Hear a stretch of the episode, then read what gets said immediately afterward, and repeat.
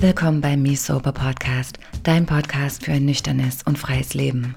Mein Name ist Vlada und ich nehme dich mit auf meinen Weg, mich mit inspirierenden Menschen rund um das Thema Sobriety auszutauschen und meine ganz persönlichen Erfahrungen mit dir zu teilen.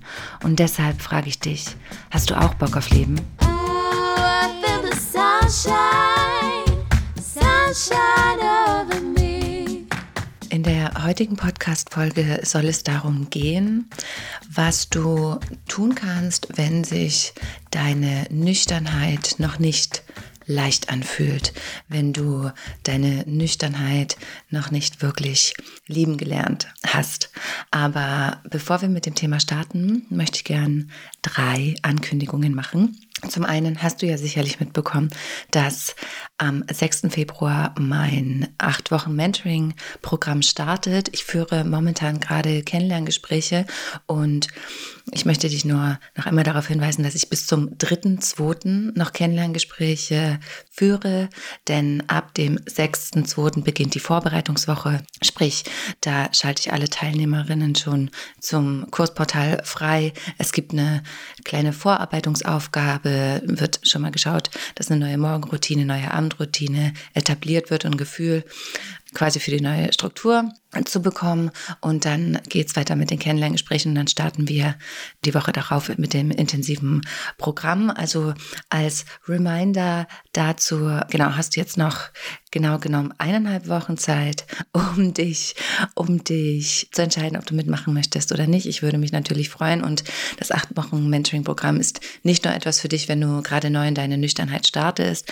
sondern auch wenn du schon länger nüchtern bist, aber das Gefühl hast, du möchtest gerne tiefer gehen, tiefer gehen und schauen, wie du dir ein Leben kreieren kannst, aus dem du nicht mehr fliehen möchtest, tiefer gehen in Verstehen, was so deine Strukturen dahinter sind, deine Glaubenssätze hinter dem, hinter deinem Konsumverhalten oder wenn du das Gefühl hast, ich habe noch einige Dinge für mich nicht gelöst oder aber wenn du noch ein wenig an einer Morgenroutine und Abendroutine bastelst, da möchte ich ganz herzlich dazu, dazu einladen. Wie gesagt, ich führe gerade Kennenlerngespräche, ganz unverbindlich, reden wir miteinander, schauen, wo du stehst, wie ich dich im besten Falle dabei unterstützen kann. Und vielleicht ist die Info noch wertvoll, die nächste Runde, also die im Februar startet, wird die letzte Runde sein, in der ich in kleinen Gruppen arbeite. Ab März beziehungsweise ab April, glaube ich, wird das nächste große Programm starten. Arbeite ich in einer großen Gruppe, das wird dann eher QA-Charakter. Also wenn du jetzt das Gefühl hast, also von der Qualität wird sich überhaupt nichts ändern. Nur wenn du jetzt das Gefühl hast, ich arbeite lieber in einer kleinen Gruppe und ich brauche einen intimeren und kleineren Rahmen, um ins Arbeiten zu kommen, um mich zu öffnen, dann wäre jetzt die Gelegenheit. Und dann im April, Mai, je nachdem, wann ich es rausbringe, das neue Format, wird es dann eine große Gruppe mit QA-Charakter geben. Das ist das eine. Und falls du denkst oder noch nie Yoga praktiziert hast, noch nie Kundalini-Yoga praktiziert hast und nicht weißt, ob das das Richtige für dich ist oder du dann noch ein bisschen skeptisch bist und vielleicht schon im Internet oder auf YouTube geguckt hast, was das für eine Yoga-Art ist und dir denkst, äh, was machen die da?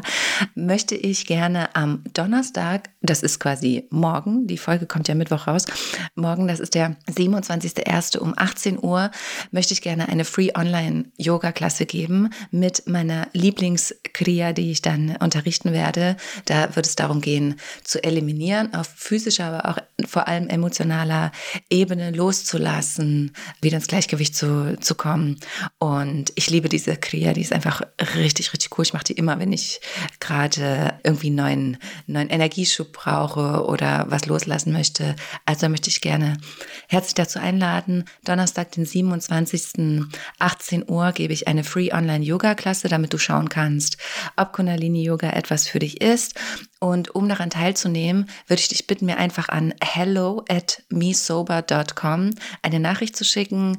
Kann auch einfach nur ein Satz sein von wegen, ich möchte gerne an der Free Online Klasse teilnehmen und dann schicke ich dir den Zoom-Link raus, so dass du dich dann einloggen kannst. Das wäre cool, da würde ich mich richtig freuen und dann kannst du mal schauen, ob sich das für dich cool anfühlt. Und dann kannst du auch schauen, wie ich unterrichte, ob es dich anspricht, ob du dich wohlfühlst und all sowas. Genau. Herzliche Einladung dazu. Und nun eine Sache, ich habe länger überlegt, ob ich das jetzt mache. eine Sache in, eine persönliche Sache. Und zwar habt ihr ja sicherlich mitbekommen, dass ich jetzt plane, nach Berlin zurückzugehen. Ich plane so mit dem Ende März, April und ich bin gerade schon auf Wohnungssuche und ich vertraue natürlich immer meinem Glück in Berlin, was Wohnungssuche angeht, weil ich bisher nie enttäuscht wurde. Aber ich dachte mir, weil ich mal so, ich checke natürlich meine Zahlen dieses Podcasts und sehe, dass die meisten meiner Podcast-HörerInnen in Berlin sind. Und falls du etwas weiß, dass jemand eine Wohnung untervermietet oder dass eine Wohnung frei ist. Ich weiß, dass es mit Vitamin B immer ein bisschen schneller und einfacher geht, als da in Massenbesichtigungen sich da rumzuquälen. Mache ich natürlich auch, weil ich will auf alle Fälle wieder zurück, also das steht fest. Aber ich würde mich mega freuen, wenn du irgendwas hörst, dass du vielleicht an mich denkst und mir eine Info gibst, wo in Berlin vielleicht was frei ist. Ich schaue natürlich es ist natürlich äh, so eine Sache. Ich schaue natürlich in den, in den coolen Bezirken wie beispielsweise Friedrichshain wäre cool, Kreuzberg, Prenzlauer Berg, Mitte, Neukölln nicht so. Ähm, genau, würde ich mich mega freuen. Vielen lieben Dank schon mal vorab, dass du dir Gedanken darüber machst. Genau, jetzt starten wir aber mit der Folge. Und zwar, wie gesagt, geht es darum, wie du mit dir umgehen kannst, wenn du das Gefühl hast, dass deine Nüchternheit sich noch nicht ganz so leicht anfühlt oder wenn du das Gefühl hast, oder der Gedanke aufkommt, ja, bei, bei anderen geht das so einfach oder bei anderen beobachte ich, dass sie die Nüchternheit lieben lernen und dass dann alles plötzlich so leicht ist und bei mir ist das aber nicht so. Das habe ich jetzt öfter gehört von Klientinnen öfter gehört, wenn sie in die Nüchternheit starten, dass da, dass da das Gefühl aufkommen kann von wegen, hä, warum, warum ist denn das bei anderen so leicht, nur bei mir nicht?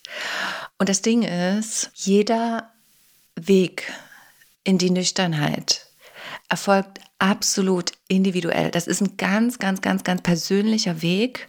Und es gibt nicht diesen einen Weg, der richtig und gut ist und nachdem es flutscht. Und es gibt nicht dieses geheime Rezept, was dir plötzlich Leichtigkeit in deiner Nüchternheit verschafft. Das geheime Rezept ist aufhören zu trinken und dich um dich selbst kümmern. Das ist das einzige Rezept, was es gibt. Aber wie lange es dauert, dass du dich in deiner Nüchternheit wohlfühlst und zu Hause fühlst oder wie das für dich aussieht, das ist absolut individuell und das macht überhaupt nichts, es sagt überhaupt nichts über dich und deinen Prozess aus, wenn du, wenn dein Prozess ganz anders aussieht als der Weg einer anderen Person. Und das ist, glaube ich, ganz, ganz wichtig zu, zu verstehen, dass es nicht darum geht, dass du jetzt nüchtern wirst und alles wird plötzlich richtig leicht. Du nimmst 10 Kilo ab und es flutscht und dein Leben wird richtig geil und denkst dir, wow, jetzt weiß ich, wie es läuft. Es kann so laufen, aber glaub mir, in meiner Arbeit, lass mich kurz überlegen, in meiner Arbeit habe ich das noch nie erlebt. Ich habe es zwar mal gehört, dass es Menschen gibt, die entscheiden sich dafür und dann trinken die nie wieder Alkohol und dann ist alles cool, aber das ist in den seltensten Fällen der Fall. Wirklich, also ich möchte dich da ermutigen, den Druck daraus zu nehmen. Ja, und wenn ich von mir ausgehe, ich bin ja 2000, wann war denn das? Oh, ich komme mit den Jahreszahlen immer nicht zurecht. Ist ja auch egal. Aber als ich angefangen habe, nüchtern zu werden, also als ich zur Entgiftung gegangen bin, war es alles andere als leicht. Ja, es war zwar cool da im Sommer in dieser Klinik zu sein. Es war schönes Wetter und wir waren im Park und ich habe coole Leute kennengelernt. Aber das hatte ja nichts mit emotionaler Arbeit zu äh, tun, sondern das war irgendwie, ich habe einfach aufgehört zu trinken und habe nichts für mich gelöst. Und dann, wie ihr sicherlich alle wisst, habe ich, als ich dann entlassen wurde, eine Woche später hatte ich einen mega krassen Rückfall, hat sich auch nicht cool angefühlt. Und danach bin ich in die Langzeittherapie. Also ich war 27 Wochen lang auf, auf Therapie und ihr könnt mir glauben, ich meine, 27 Wochen, das ist ein halbes Jahr. Und die ersten Wochen ging es mir nicht gut. Mir ging es nicht gut und die ersten Monate waren anstrengend, weil Therapie bedeutet, beziehungsweise jetzt auch unabhängig von, von Therapie, den Weg in die eigene Nüchternheit zu gehen, wenn du dich vorher sukzessive selbst zerstört hast und dir aber ein Leben aufgebaut hast. Also Alkohol war ja ein fester Bestandteil meines Lebens. Ich hatte bestimmte Strukturen, ich hatte bestimmte Beziehungsstrukturen mit bestimmte Beziehungsmustern, bestimmtes Umfeld, ein bestimmtes Arbeitsumfeld. Und mit dem Schritt, nüchtern zu werden, habe ich ja quasi alles geändert. Und das fühlt sich erstmal richtig gruselig an. Also für, für mich war es zumindest erstmal so, dass ich dachte, ich habe keine Ahnung, was ich hier eigentlich mache. Ich weiß, ich muss nüchtern werden, damit ich mein Leben rette, aber die ersten Monate waren anstrengend. Klar hatte ich das Gefühl, dass es mir besser geht, wenn ich nicht trinke. Ich war auch in einem geschützten Rahmen. Also ich war nicht zum Glück erstmal nicht mit meinem damaligen Umfeld konfrontiert und war auch nicht alleine und all das. Aber trotzdem musste ich mich ja ganz klar mit mir selber auseinandersetzen. Und das war erstmal wirklich ungemütlich. Und das hat sich die erste Zeit und noch nach dem halben Jahr, in dem ich in der, in der Klinik war, hat sich das teilweise so angefühlt, als würde ich auf Eierschalen laufen, weil ich mir unsicher war, wie ich mich jetzt verhalten soll, weil ich sehr großen Respekt davor hatte, wieder mit Alkohol konfrontiert zu werden, weil ich sehr großen Respekt davor hatte, mit meinem Alter konfrontiert zu werden. Also das war nicht so, dass ich dachte, von heute auf morgen habe ich aufgehört, ich habe alles gelöst, alles verstanden, mir ging es richtig, richtig gut und plötzlich war mein Leben mega geil. Also so funktioniert das in den, in den seltensten Fällen. Und da möchte ich dich gerne darauf hinweisen und ermutigen, dass das völlig in Ordnung ist, wenn sich es am Anfang nicht cool anfühlt. Jede Veränderung fühlt sich am Anfang komisch an, ungewohnt an und vor allem ungemütlich an. Aber es geht ja darum, dass du dich dafür entscheidest und dann weitergehst. Und es gibt auch dieses Phänomen, ich weiß nicht, ob ihr das schon mal gehört habt. Sicherlich die meisten, die sich auch mit der, mit der Literatur zum Thema Nüchternheit beschäftigen. Es gibt dieses Phänomen der Pink Cloud. Und ich zum Beispiel wusste gar nicht, dass ich, das war nachdem ich aus der Klinik rausgekommen bin, habe ich ja ein Jahr oder so in Wittenberg gelebt. Und ich war wirklich, ich habe darüber auch geschrieben, ich war high vom Leben. Und ich dachte mir so, krass, das fühlt sich ja, da hatte ich auch dieses Gefühl von wegen, boah, das flutscht jetzt und alles ist cool. Und ich wache morgens auf und denke mir, Mensch, krass, das ist ein richtig geiler Morgen. Ich habe keinen Kater, ich fühle mich mega, mega gut. Aber was da eigentlich passiert ist, ist, na klar fühle ich mich besser, wenn ich mich vorher mega hart selbst zerstört habe und jeden Morgen mit einem mit einem Kater aufgewacht bin, mein Körper schon nicht mehr konnte und ich Angstgefühle hatte und depressiv war und dann aus der Klinik raus bin und mir ein neues Leben aufbaue, dass dann dieses Gefühl eintritt von wegen, oh, krass, wie weich und wattig sich das anfühlt. Und das hat sich schon so angefühlt wie auf Wolken schweben und auch das ist bei jedem Menschen ganz individuell. Manche Menschen machen die Erfahrung dieser Pink Cloud, manche Menschen machen diese Erfahrung nicht. Aber das Ding ist, dieses Gefühl hat auch nur, was sage ich denn jetzt, ein halbes bis ein Dreivierteljahr angehalten. Das war aber nicht in Anführungsstrichen real. Das war nicht auf dem Boden der Tatsachen ankommen. Und versteht mich nicht falsch, ich finde mein Leben mega cool und ich liebe meine Nüchternheit, weil ich gelernt habe, mich selbst zu lieben. Aber dieses High-Gefühl von wegen jeden Morgen aufwachen und zu denken, ist das ein geiles Leben und ist das cool, ohne Kater aufzuwachen, das ist auch nur eine Phase, weil es geht ja letztendlich darum, in dir und in deinem Leben anzukommen und damit zufrieden zu sein. Und es geht nicht darum, oder für mich fühlt sich meine Nüchternheit nicht so, so an, dass ich morgens aufwache und denke mir, mega, mega geil, alles cool und alles richtig toll und ich habe die Lösung für alle Probleme. So funktioniert das nicht. Das grundlegende Gefühl ist da, dass ich denke, Mensch, ist mega cool, dass ich nüchtern bin. Aber das Gefühl kam sozusagen nachdem ich angefangen habe, mich und meine inneren Prozesse zu anzuschauen, zu verarbeiten, zu bearbeiten und vor allem, indem ich angefangen habe, mein Leben zu verändern. Ja, also indem ich angefangen habe, mir zu überlegen, wie kann ich dafür sorgen, dass ich mich sicher fühle? Wie kann ich dafür sorgen, dass ich mit mir zufrieden bin? Wie kann ich dafür sorgen, dass ich mir ein Leben aufbaue, das sich angenehm anfühlt? Was für ein Umfeld möchte ich mich bewegen? Und vor allem, was möchte ich für eine Beziehung und was möchte ich beruflich für mich erschaffen? Das war der Moment oder das war der Weg, in dem ich dann das Gefühl hatte, ja cool, das fühlt sich wirklich gut an. Aber das hatte ja letztendlich irgendwie recht wenig mit der Nüchternheit an sich zu tun, sondern das war quasi der Weg, den ich gegangen bin, um es mir selber schön zu machen. Und was, glaube ich, auch wichtig ist zu, zu verstehen, ist, dass wenn du beispielsweise nur mit Willenskraft versuchst, nüchtern zu werden. Also wenn du sozusagen dir einfach gedanklich sagst, ich höre jetzt auf zu trinken und das dann tust, das kann für eine Zeit lang funktionieren.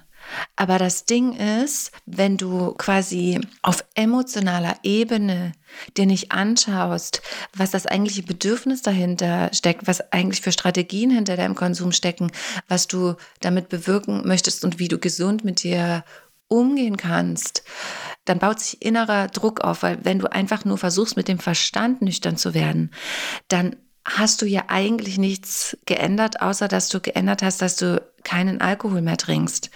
Und dann baut sich ein innerer Druck auf, weil du möglicherweise noch nicht noch nicht verstanden oder herausgefunden hast, wie du mit Stress umgehst, wie du dafür sorgst, dass du dich entspannst, wie du mit ungesunden Beziehungsstrukturen umgehst, wie du mit dir selber umgehst, wie du vielleicht deine Glaubenssätze anschaust, wie du deinen eigenen Selbstwert aufbaust. Und dann wird Nüchternheit anstrengend und dann wird auch das Gefühl nicht nicht einsetzen, dass sich dein nüchternes Leben leicht anfühlt, weil es ist ja eine emotionale Leichtigkeit und die Leichtigkeit kommt nicht daher, weil du aufgehört hast zu trinken, also auch, versteht mich da bitte nicht falsch, aber die emotionale Leichtigkeit kommt daher, dass du den Alkohol weglässt und dich anschaust und emotionale Arbeit, Arbeit klingt immer so hart, dass du dich um dich selber kümmerst und vor allem emotional um dich, um dich kümmerst. Und dabei ist Unterstützung so, so wertvoll. Du kannst den Prozess natürlich auch alleine durch, durchgehen. Ne? Das funktioniert auch. Wie gesagt, jeder, jeder Weg ist da ganz individuell. Aber es geht letztendlich darum, damit deine Nüchternheit sich leicht anfühlt, dein nüchternes Leben sich leicht anfühlt und du es lieben lernst, geht es darum, dich selbst anzuschauen und zu gucken, was steckt denn da eigentlich dahinter und dich selbst lieben zu lernen und Verantwortung für dich zu übernehmen. Und das ist wirklich ein Weg. Es geht nicht von heute auf morgen und es gibt Schwankungen. Ich habe heute auch Tage, an denen ich denke, boah, es ist anstrengend, ich habe keinen Bock oder mir geht's nicht nicht so gut und das ist völlig okay. Und ich habe aber auch Tage, wo ich mir denke, boah, Mensch, ist alles mega cool, was ich hier so gerissen habe und all sowas. Aber das ist es geht letztendlich darum, im Leben anzukommen und dass deine Nüchternheit normal ist. Und normal heißt nicht langweilig, sondern das heißt, dass es dein normaler, zufriedener Zustand ist. Und als ich vorhin überlegt habe, wie ich die, wie ich die Folge aufbaue, dann hatte ich so dieses Bild im Kopf, dass nüchtern werden ja so ähnlich ist oder sich so ähnlich anfühlt wie, oh, Entschuldigung, jetzt muss ich gerade aufstoßen, mein, mein Magen knurrt. Also äh, nehmt es mir bitte nicht übel, wenn da irgendwie so Nebengeräusche sind. Was wollte ich jetzt sagen? Nüchternheit kannst du vergleichen wie eine ungesunde Partnerschaft verlassen. Und du weißt letztendlich am Anfang wenn du dich dazu entscheidest, dich zu trennen von einer ungesunden Beziehung, wenn du weißt, der andere Mensch ist nicht gut für dich, die Beziehung ist nicht gut für dich und du bist auch nicht die beste Version deiner selbst, wenn du in dieser Beziehungsstruktur bist, dann triffst du die Entscheidung und du weißt, die Entscheidung ist richtig. Aber am Anfang fühlt sich eine Trennung immer, fast immer, richtig scheiße an. Es fühlt sich emotional richtig, richtig scheiße an, obwohl du quasi vom Kopf her weißt, dass es richtig ist, kommt doch danach der Trennungsschmerz. Und das ist ja völlig in Ordnung. Und es geht ja dann darum, dich für die Trennung zu entscheiden, dabei zu bleiben und dich um dich selber zu kümmern. Dir diesen Trennungsschmerz zu durchleben, auf dich aufzupassen, dich wieder aufzubauen, zu verstehen, was da vielleicht schiefgegangen ist, vor allem was vielleicht auch dein Anteil daran war, dass die Beziehung schiefgegangen ist. Aber es geht ja nicht darum, immer wieder zurück zu deinem Ex-Partner zu gehen, weil davon wird ja nichts besser. Und auch Trennungen sind ja nicht Weißt du, kannst ja, du kannst ja nicht sagen, in drei Monaten geht's mir, geht's mir besser, in einem halben Jahr geht's mir besser und dann fühle ich mich wieder gut, sondern es dauert so lange, wie es eben dauert. Und dafür ist Abstand mega, mega wichtig. Obwohl ich wollte das damals nach meiner Trennung natürlich immer nie hören. Und wir wissen ja alle, wie das, wie das ist. Aber so ähnlich ist ja auch das, der Prozess beim, beim Nüchternwerden. Und dann, wenn eine Zeit lang vorbei ist, dann irgendwann wirst du aufwachen und da kommt ein Tag und du denkst dir so, hm, fühlt sich gar nicht mehr so schlimm an, hm, ist gar nicht mehr so schmerzvoll und dann wird es normal. Weißt du, dann integrierst du das in deinem, in deinem System. Und dann kann es aber immer noch sein, dass wenn dir irgendwie paar Wochen, paar Monate später dein Ex-Freund über den Weg läuft, dass dein Herz übelst anfängt zu schlagen, du plötzlich wieder in alten Gefühlen bist, in alten Denkstrukturen, was auch immer, und dass du nicht weißt, was du sagen, was du sagen sollst, was du tun sollst, gehst du jetzt zu ihm hin, sagt dir Hallo, gehst du, rennst du lieber weg und, und setzt dich gar nicht mit dieser Situation auseinander. Und so ähnlich ist das ja auch beim Nüchternwerden. Ich kann mich noch daran erinnern, als ich, was ich vorhin schon gesagt habe, als ich aus der Klinik raus bin und dann wieder in meinem Alltag angekommen bin das erste Mal in den Supermarkt gehen, alleine und an dem Alkoholregal vorbeigehen, war komisch. Es war komisch, obwohl ich wusste, ich werde nichts trinken und ich werde auch da nicht, nicht hingehen und mir irgendwie was mitnehmen. Es war komisch, daran vorbeizugehen und zu sehen, krass, da steht da jetzt. Da steht da jetzt, aber ich habe mich dazu entschlossen, nicht zu trinken. Aber es fühlt sich es löst ja etwas aus. Wir können nicht davon ausgehen, dass du einmal die Entscheidung triffst, ich werde nüchtern und dann macht Alkohol nie wieder irgendetwas mit dir. Ja, und um bei dem, bei dem Bild der Trennung zu bleiben oder der beendeten Beziehung, je länger du sozusagen getrennt bist oder je, genau, je länger du getrennt bist von deinem Ex-Partner und je mehr du dich um dich selbst kümmerst und je mehr du verstehst, warum die Beziehung zu Brüche gegangen ist. Und je mehr du vor allem dir anschaust, dass du dir ein Leben aufbaust, was unabhängig von vielleicht co-abhängigen Beziehungsmustern ist oder dir ein Leben aufbaust, bei dem du weißt, eine Partnerschaft ist sozusagen die Kirsche auf der, auf der veganen Sahnetorte, desto weniger wird dich dein Ex-Partner, deine Ex-Beziehung triggern. Ich hoffe, du verstehst, was ich meine. Und je mehr du weißt, was du willst und je mehr du verstehst, wie du das in dein Leben kreieren kannst, desto weniger wird dich deine letzte Beziehung noch emotional mitnehmen. Und genau dasselbe ist es letztendlich beim Prozess des Nüchternwerdens. Und ich habe letztens erst in einem Kennenlerngespräch, was ich geführt habe, darüber gesprochen, dass ich glaube, viele Menschen haben die Vorstellung, dass wenn wir länger nüchtern sind, dass Alkohol überhaupt nichts mehr mit mir macht. Also dass quasi ich nur etwas richtig mache, wenn Alkohol nichts mehr in mir auslöst. Aber ich weiß nicht, vielleicht ist das bei manchen Menschen so. Aber bei mir beispielsweise ist es so, ich habe einmal die Entscheidung getroffen und diese Entscheidung steht fest und an dieser Entscheidung gibt es auch nichts mehr zu rütteln. Aber nichtsdestotrotz habe ich ja Gedanken, Gefühle, Erinnerungen und Erfahrungen, die ich ja nicht auslösche oder nicht ausgelöscht habe. Und wenn ich beispielsweise was nehme ich denn jetzt für ein Beispiel? Wenn ich durch Berlin gehe oder durch welche Stadt auch immer im Sommer und dann sehe ich Menschen in einem Restaurant sitzen, die Weißwein trinken dann läuft mir das Wasser im Mund zusammen. Und das heißt doch aber nicht, dass ich jetzt kurz vor einem Rückfall stehe. Das heißt doch nicht, nur weil mein Gehirn eine Erinnerung abspielt und ich dadurch, mir dadurch das Wasser im Mund zusammenläuft, dass ich gefährdet bin, einen Rückfall zu bauen, sondern das ist ja nur etwas, was sich in meinem Gehirn und in meinem Körper abspielt. Das ist doch so ähnlich wie wenn zum Beispiel, oh, da läuft mir schon das Wasser, wenn du an eine Zitrone denkst, ne? Oder jemand über eine Zitrone redet und dann läuft dir das Wasser im Mund zusammen, ist genau dasselbe. Oder bei mir funktioniert das auch mit nimm zwei Bonbons. Wenn jemand oder in der Werbung, früher habe ich vielleicht noch öfter Werbung geguckt, wenn da nimm zwei Werbung kam, dann hat es auch was in mir ausgelöst. Aber das heißt doch nicht, dass nur wenn du einen Trigger hast und dann ein Gefühl, eine Reaktion, eine Emotion, ein Gedanke aufkommt, dass du danach handelst. Es ist doch ganz in Ordnung, Gefühle zu haben. Es ist ganz in Ordnung, Erinnerungen zu haben und Gedanken zu haben. Aber du darfst doch immer entscheiden.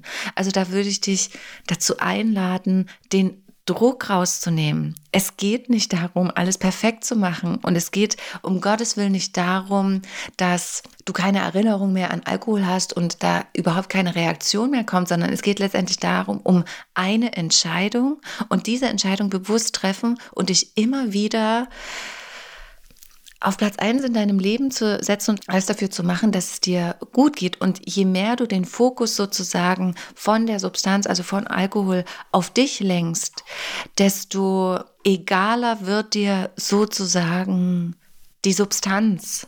Und am Anfang fühlt sich das so an, wie, hm, ist mir vorhin auch eingefallen, ne? wenn du nüchtern wirst, dann hast du vielleicht noch gar nicht so den, den Abstand zu Alkohol, damit du es quasi, damit du es aus der Ferne betrachten kannst, was Alkohol ist, dann fühlt sich das vielleicht so an, als würdest du ganz nah an einem Spiegel stehen und kannst dich überhaupt nicht so wirklich erkennen. Also du kannst das große Ganze nicht erkennen, weil du viel zu nah dran stehst. Und dann geht es darum, dich weiter wegzustellen und was dann quasi mit der Dauer des Nüchternseins äh, verglichen werden kann. Also je weiter weg du dich stellst, desto mehr wird dir das ganze große Ganze klar und je mehr Bild siehst du und je mehr siehst du Konturen und was das eigentlich alles bedeutet, wie du aussiehst, wie dein Leben aussieht, etc. Und je weiter du dich entfernst, desto mehr siehst du und irgendwann wird es wieder ganz, ganz klein, weil es keine Rolle mehr spielt, weil du quasi in eine andere Richtung gegangen bist und dich jetzt um dein neues Leben kümmerst und dir Alkohol egal wird. Es wird einfach egal.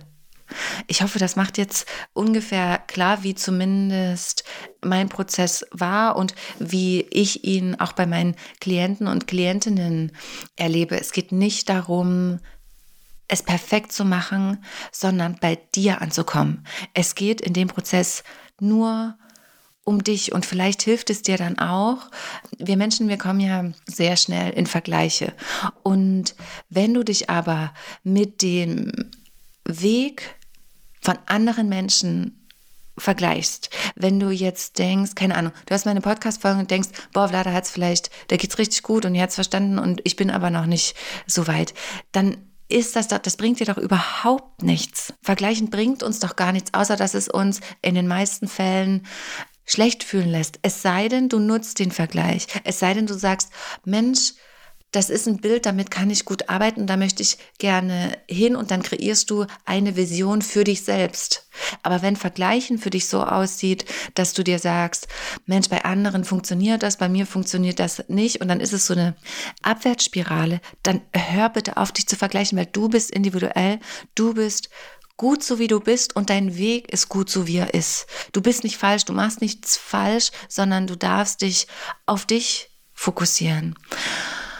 Und vielleicht ist es auch wichtig, dann nicht irgendwelchen Erwartungen an deinen Weg hinterher zu hecheln. Ne? Wenn wir riesengroße Erwartungen an irgendetwas haben, dann können wir doch in den meisten Fällen nur enttäuscht werden, weil, wie gesagt, nur weil der eine Weg so aussieht, ähm, heißt das nicht, dass dein Weg in die Nüchternheit genauso verläuft. Der kann ganz anders aussehen. Und es kann tatsächlich sein, dass es sich ein halbes Jahr wirklich oder ein Jahr oder was auch immer ungemütlich anfühlt. Aber dann ist das so. Es geht ja darum, am Ball zu bleiben und vor allem geduldig zu sein, geduldig mit dir, geduldig mit dem, was du machst und vor allem, wenn es darum geht, dann neue Verhaltensweisen, neue Routinen zu etablieren. Das machen wir auch nicht von heute auf morgen, sondern Du fängst mit einem kleinen Ding an und dann ziehst du das durch und dann kommt noch ein Ding dazu und irgendwann hast du dann vielleicht die erste Morgenroutine, dass du jeden Morgen zur gleichen Zeit aufstehst und dir drei Minuten meditierst. Mega cool. Mega, mega cool. Und damit fangen wir beispielsweise auch in meinem Vier-Wochen-Programm an, dass du vier Wochen lang eine Kundalini-Meditation durchziehst. Die geht drei Minuten lang, die Meditation gegen Süchte.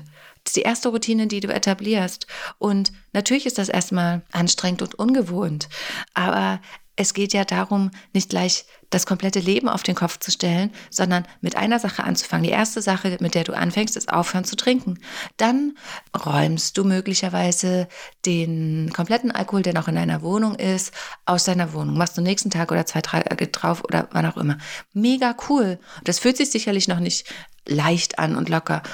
Und dann kommt eine neue Sache dazu, dass du beispielsweise dir überlegst, wenn abends Cravings auftreten, nachdem ich von der Arbeit nach Hause komme, wie kann ich damit umgehen? Das heißt nicht, dass die Cravings jetzt plötzlich verschwinden, sondern dass du dir überlegst, was kann ich machen, was kann ich mit dem Gefühl machen, was da aufkommt, was kann ich mit den Gedanken aufkommen, von denen du möglicherweise das Gefühl hast, dass die auf dich einprasseln und du kannst sie nicht kontrollieren. Also, dass du dir da eine Strategie zurechtlegst, fühlt sich vielleicht auch noch nicht, noch nicht angenehm und leicht an und dein nüchternes Leben fühlt sich an wie mega geil, plus gut, dass ich diese Entscheidung getroffen habe, sondern das sind diese kleinen, diese kleinen Puzzleteile auf dem Weg dahin.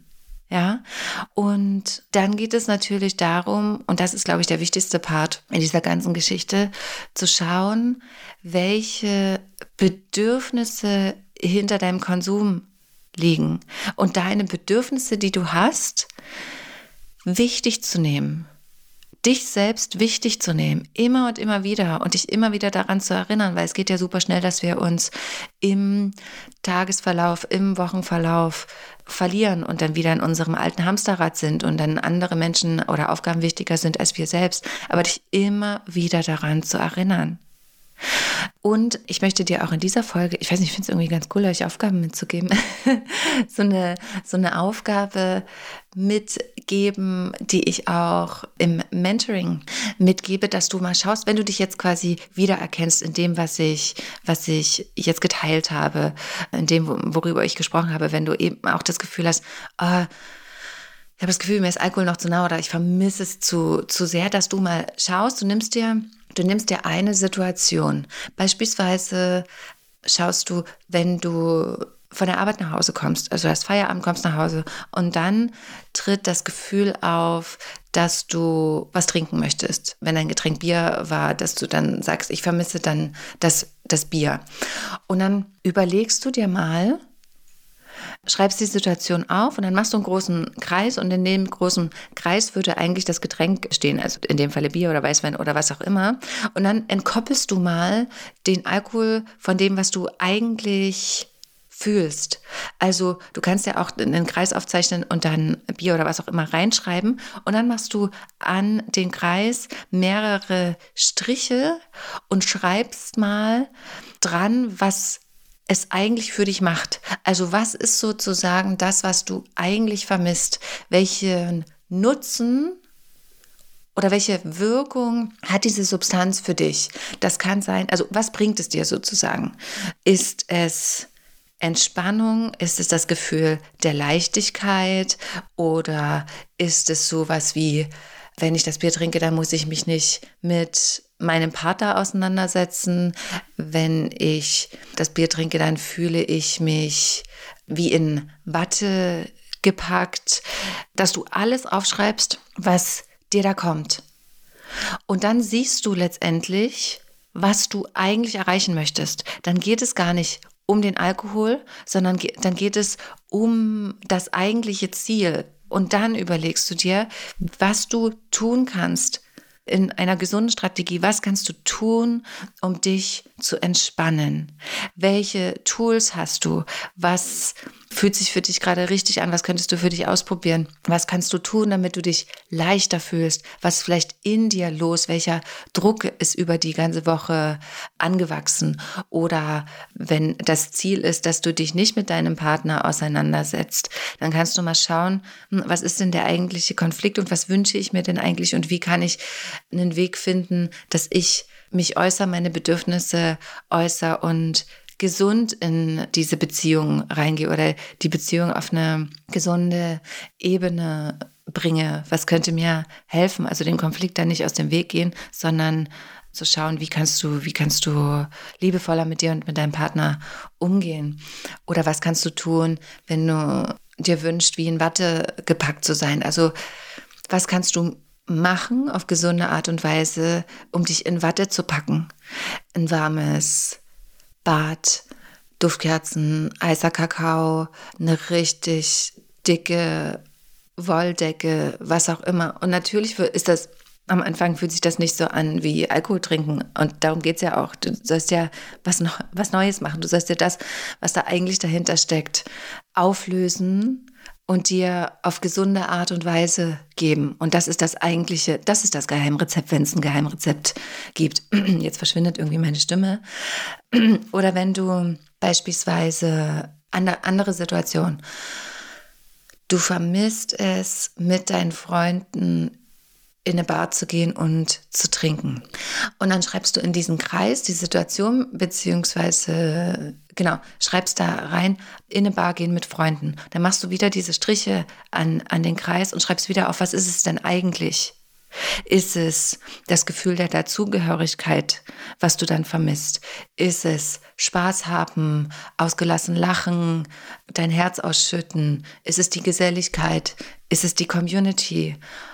Und dann, wenn du alles aufgeschrieben hast, was da dazu gehört, dann überlegst du dir, dann kannst du es wieder von der Situation und dem Alkohol entkoppeln und dir überlegen, wie kannst du es das nächste Mal dir quasi dieses Gefühl, diesen Wunsch, dieses Ziel auf eine gesunde Art und Weise ermöglichen und geben. Und darum geht es. Und das ist ja ein Großteil der Arbeit, den wir auch, den wir dann auch in meinem acht Wochen Mentoring-Programm durchführen werden. Und ich glaube, mit das Wichtigste ist, und das ist, glaube ich, das Letzte, was ich dir jetzt mitgeben möchte, weißt du, wenn du, wenn du aufhörst zu trinken, dann ist das mega, mega cool. Verstehe mich nicht falsch, das ist so der erste Schritt und das ist mega krass und mega cool. Aber wenn du keine Vision von dir selbst hast, wenn du sozusagen kein Ziel hast, was dich mehr motiviert als das Trinken, dann wird es anstrengend. Ja, also ich habe in meiner, ich mache gerade eine Ausbildung, einen Lehrgang noch mal ein bisschen intensiver Kundalini-Yoga und, und Abhängigkeit, wie das zusammenhängt und wie dem auch sei. Also ich mache gerade noch mal ein Intensivtraining, weil ich das super spannend finde und euch das natürlich alles weitergeben möchte. Aber da spricht die Lehrerin von dem Best Future Self, was du kreierst in deinem Kopf. Also was ist sozusagen welche beste Version deiner selbst kannst du dir vorstellen, kannst du dir wünschen und kannst immer wieder hervorrufen, vor allem in Situationen, die schwierig werden. Es geht darum, dir ein Ziel zu formulieren, ein Ziel zu kreieren, eine Version deiner selbst dir vorzustellen, zu erfühlen und am besten machst du das über, ich weiß nicht, was für, was für ein Typ du bist, aber ich bin zum Beispiel ein visueller Typ. Ich habe einen Vision Board, habe ich auch schon ganz oft darüber erzählt. Und das hilft mir so krass, eine Vision von mir selbst zu haben und dann Bilder zu nutzen. Und nicht nur Bilder zu nutzen, sondern meine Augen zu schließen, mir das vorzustellen und wirklich zu fühlen, wo bin ich dann, wie fühle ich mich dann, was für ein Mensch bin ich dann, welche Entscheidung treffe ich dann, wenn ich in der besten Version meiner selbst bin. Und am Anfang kann das sein, dass sich das für dich noch komisch anfühlt, dass vielleicht gar kein Bild kommt.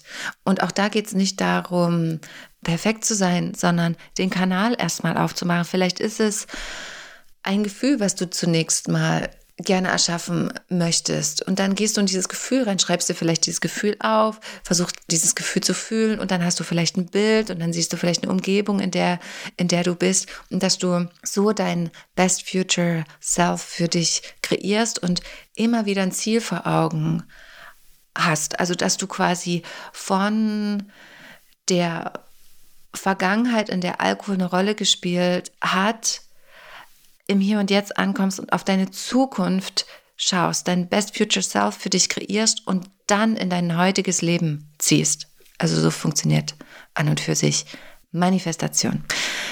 Mit diesen Worten möchte ich mich verabschieden, aber eine Sache steht hier noch drauf. Eine Sache, die ich aufgeschrieben habe. Das Leben ist immer noch das Leben. Und das Leben ist perfekt, so wie es ist, aber es gibt Höhen und Tiefen. Und das ist okay so. Es wird Tage geben, an denen fühlst du dich richtig, richtig gut und alles flutscht. Und dann gibt es Tage, an denen du morgens aufstehst, dann fällt dir deine Tasse Tee runter oder dein Kaffee und dann passiert das nächste und dann passiert das nächste und du denkst dir, warum? Warum? Und solche Tage wird es auch nüchtern geben. Ne? Und mir ist es ja, äh, wie du sicherlich mitbekommen hast, dann im letztes Jahr so gegangen, November, vor allem im November, dass ich ausgepowert war. Und dann ging es nie darum, was zu trinken. Dann war Alkohol nicht die Lösung, weil ich mein Leben von der Substanz entkoppelt habe, sondern es ging dann darum zu schauen, oh, es fühlt sich gerade richtig anstrengend an und es fühlt sich gerade nicht gut an. Was kann ich denn machen, damit es mir wieder gut geht? Wie bin ich da überhaupt reingeraten? Wie kann ich dafür sorgen, dass ich da wieder rauskomme? Und wie kann ich vor allem perspektivisch dafür sorgen, dass mir das nicht wieder passiert? Aber das Leben ist eine Wellenform. Es gibt Höhen und Tiefen und es geht letztendlich in der Nüchternheit darum, dass die Amplituden nicht mehr ins Unermessliche ausschlagen und dass sich das Leben anfühlt wie eine Achterbahnfahrt der Gefühle, sondern dass die Amplituden geringer werden. Also dass es mehr ins Gleichgewicht kommt. Aber dass ein Tag mal nicht so cool ist wie der andere, ist völlig in Ordnung. Mit dir ist alles in Ordnung. Du bist wundervoll, das weiß ich zu 100 Prozent. Und genau, mit diesen Worten möchte ich mich gerne von dir verabschieden. Und nochmal der Reminder, wenn du gerne mit mir am Donnerstag Yoga praktizieren möchtest um 18 Uhr, dann schreib mir einfach eine E-Mail an hello at mesober.com und dann schicke ich dir den Zoom-Link durch und dann kannst du mal schauen, wie sich das für dich anfühlt. Würde mich mega, mega freuen. Und genau, bis zum 3.2. kannst du dich noch für mein 8 Wochen Mentoring-Programm anmelden. Den Link dazu zum Kennenlernbogen, den findest du in den Show Notes. Den packe ich dir da rein, aber auch auf meiner Website mesober.com. Und ja, cool wäre natürlich das mit der Wohnung. Wenn du irgendwas hörst oder irgendjemanden kennst, der da irgendwie weiß, wo da was frei ist, würde ich mich sehr, sehr freuen. But no pressure. In diesem Sinne, alle weiteren Infos findest du und Verlinkungen findest du in den Shownotes. Ich würde mich freuen, wenn dir der Podcast gefällt, dass du mir eine positive Bewertung auf iTunes da lässt. Das hilft dabei, die Message zu, spread, zu spreaden, zu spreaden, noch mehr Menschen zu erreichen. Und genau, ich freue mich, dass du zugehört hast. Ich finde es cool, dass du auf deinem Weg bist. Mach weiter so, lass dich nicht unterkriegen und fokussiere dich auf dich. Denn du bist wichtig und dein Leben ist wichtig. In diesem Sinne, lass es dir gut gehen, Satnam und bis nächste Woche.